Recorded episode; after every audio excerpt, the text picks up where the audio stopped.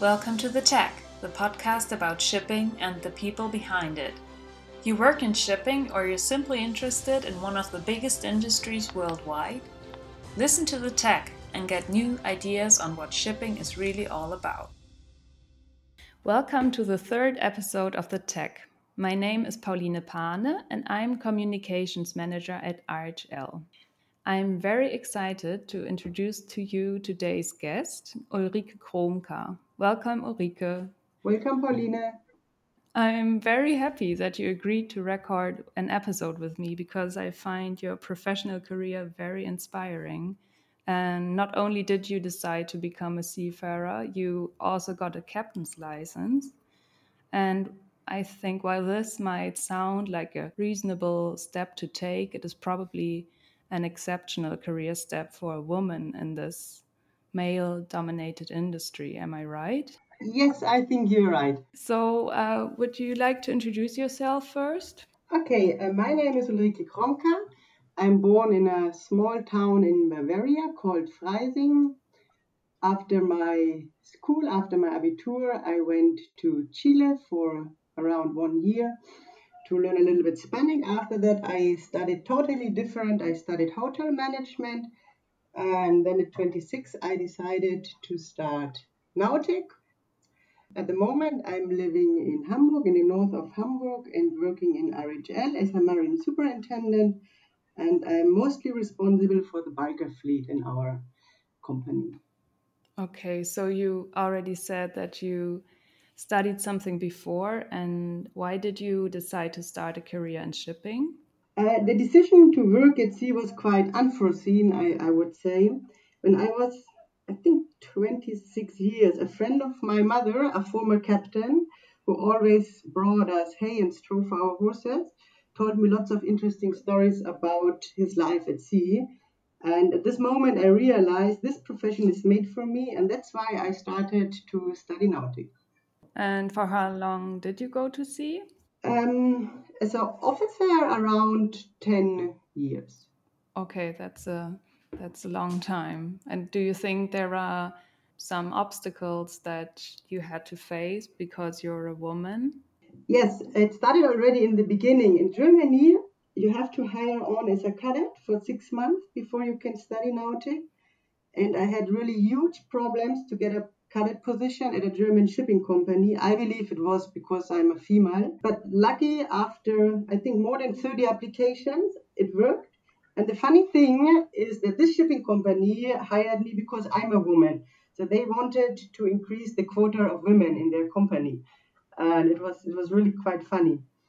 And then when I started working as an officer, I was sometimes as well overlooked and some of my colleagues didn't take me seriously. And only when I advanced in the hierarchy, I was finally accepted properly. And in my very beginning, when I was a cadet, it was very interesting. An old, very experienced captain once said to me, Uli, if you want to be successful in this job, you have to be better than any male. Otherwise, you will not be taken seriously. Oh, wow. But if you're better than your male colleagues, then you will be accepted in this profession. And yeah, well, apparently, I think I was better than my male colleagues.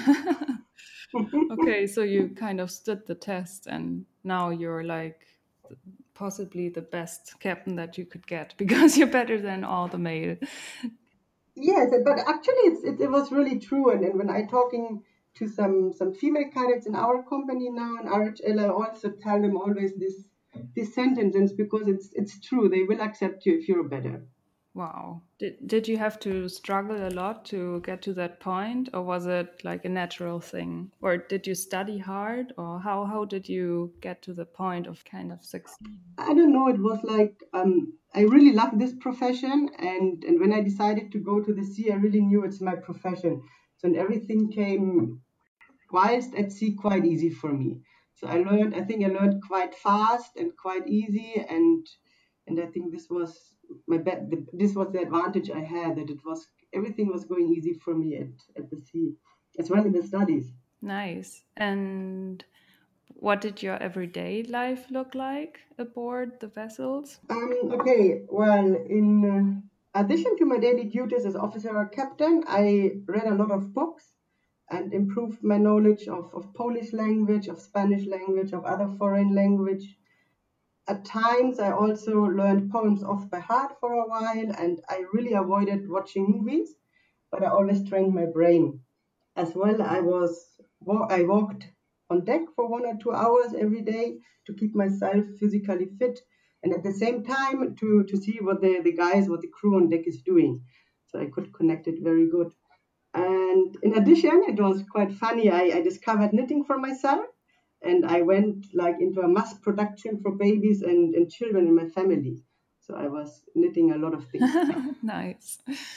That's also a hobby that's like more uh, connected to the female gender, I would say. Or are there any of your colleagues yes. who started knitting as well?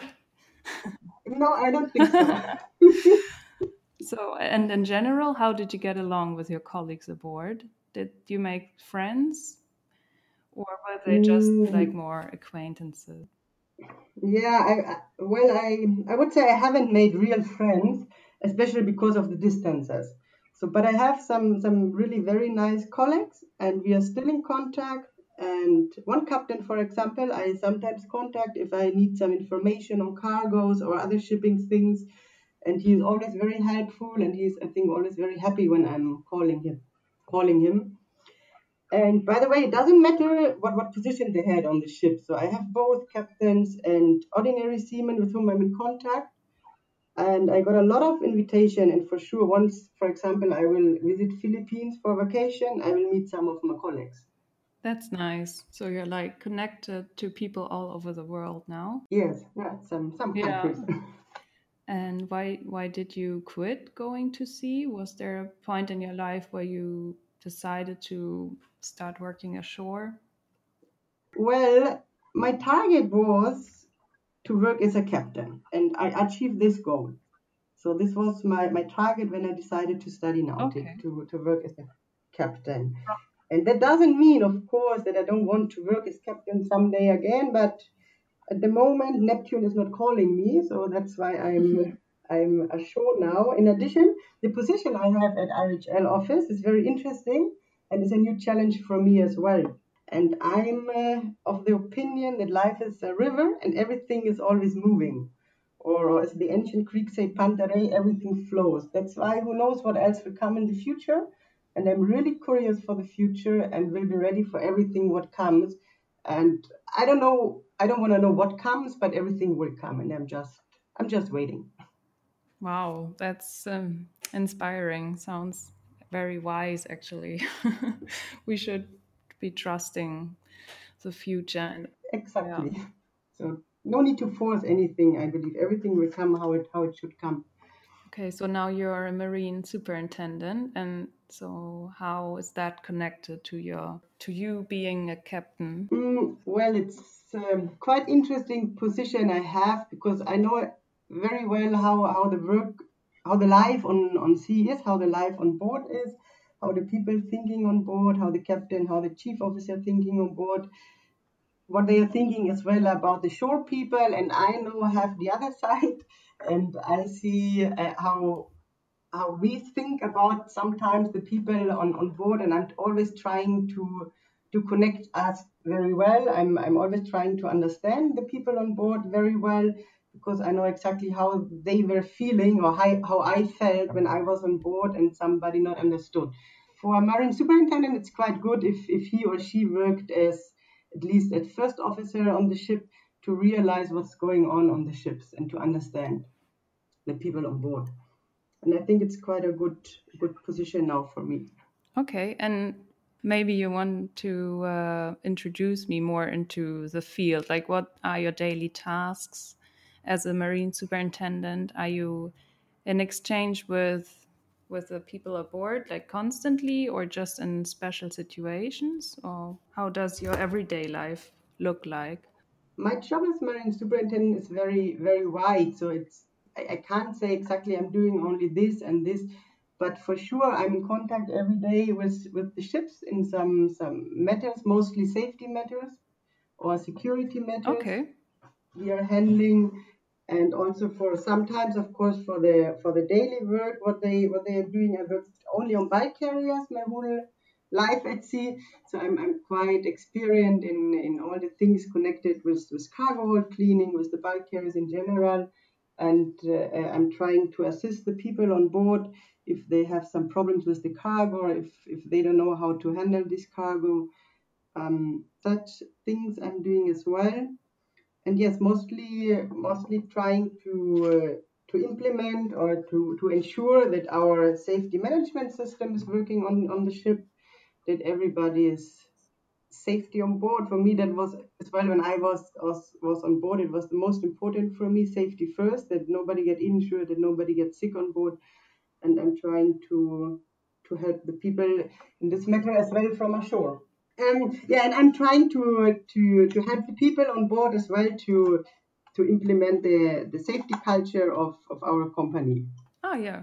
Okay, so that sounds like a very diverse uh, field. Yeah, exciting to always get back to to the people aboard who you already worked with. Are they like your actual colleagues that you worked with before? Mm, it's it's mixed. Actually, I I know some, of course, some captains still, and some chief mates as well. I know, but mostly they are new mostly they are new. Okay. And are there women as well? And we have, I think now three cadets, female.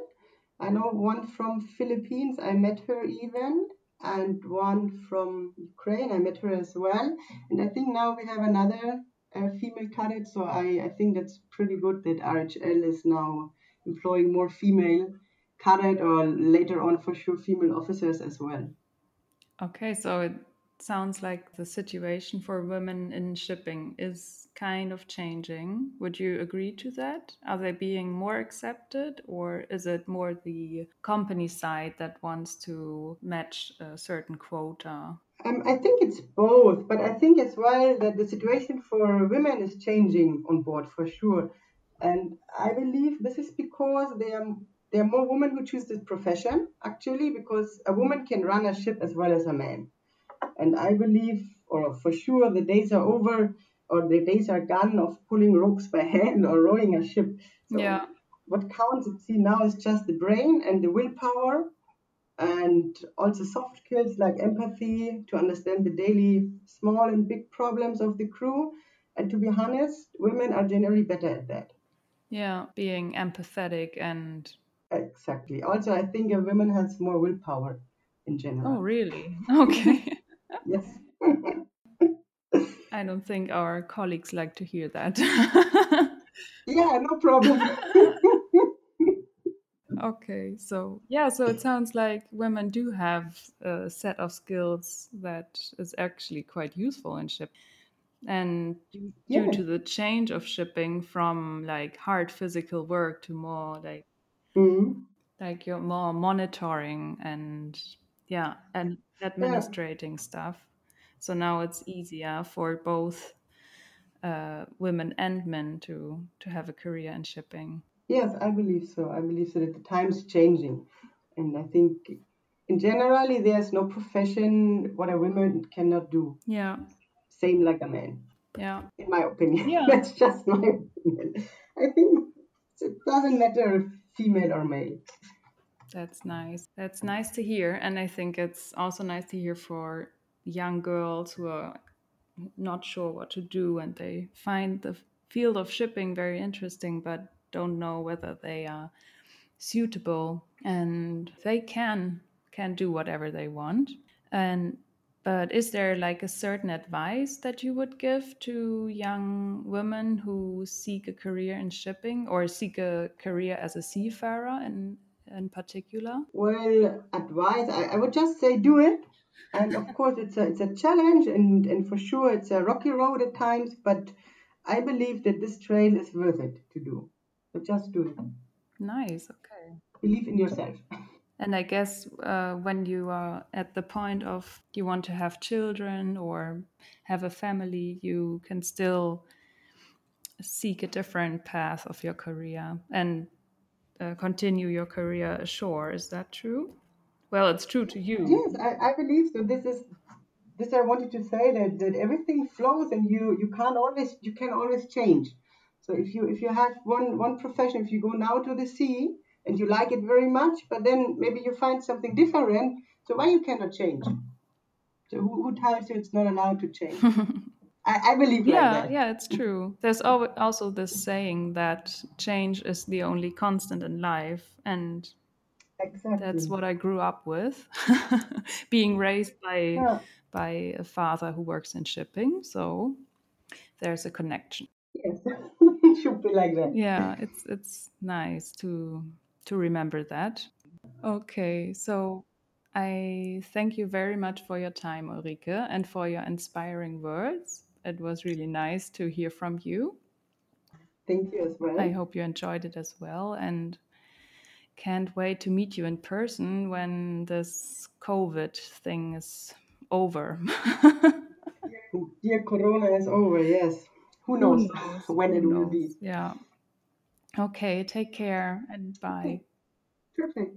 You too. See you. Bye bye. A little side note at the end I'm sorry for the bad audio quality of this episode. Ulrike and I didn't meet in person but recorded this episode with different microphones.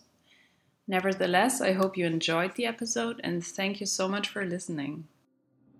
Thank you so much for listening to this episode of The Tech.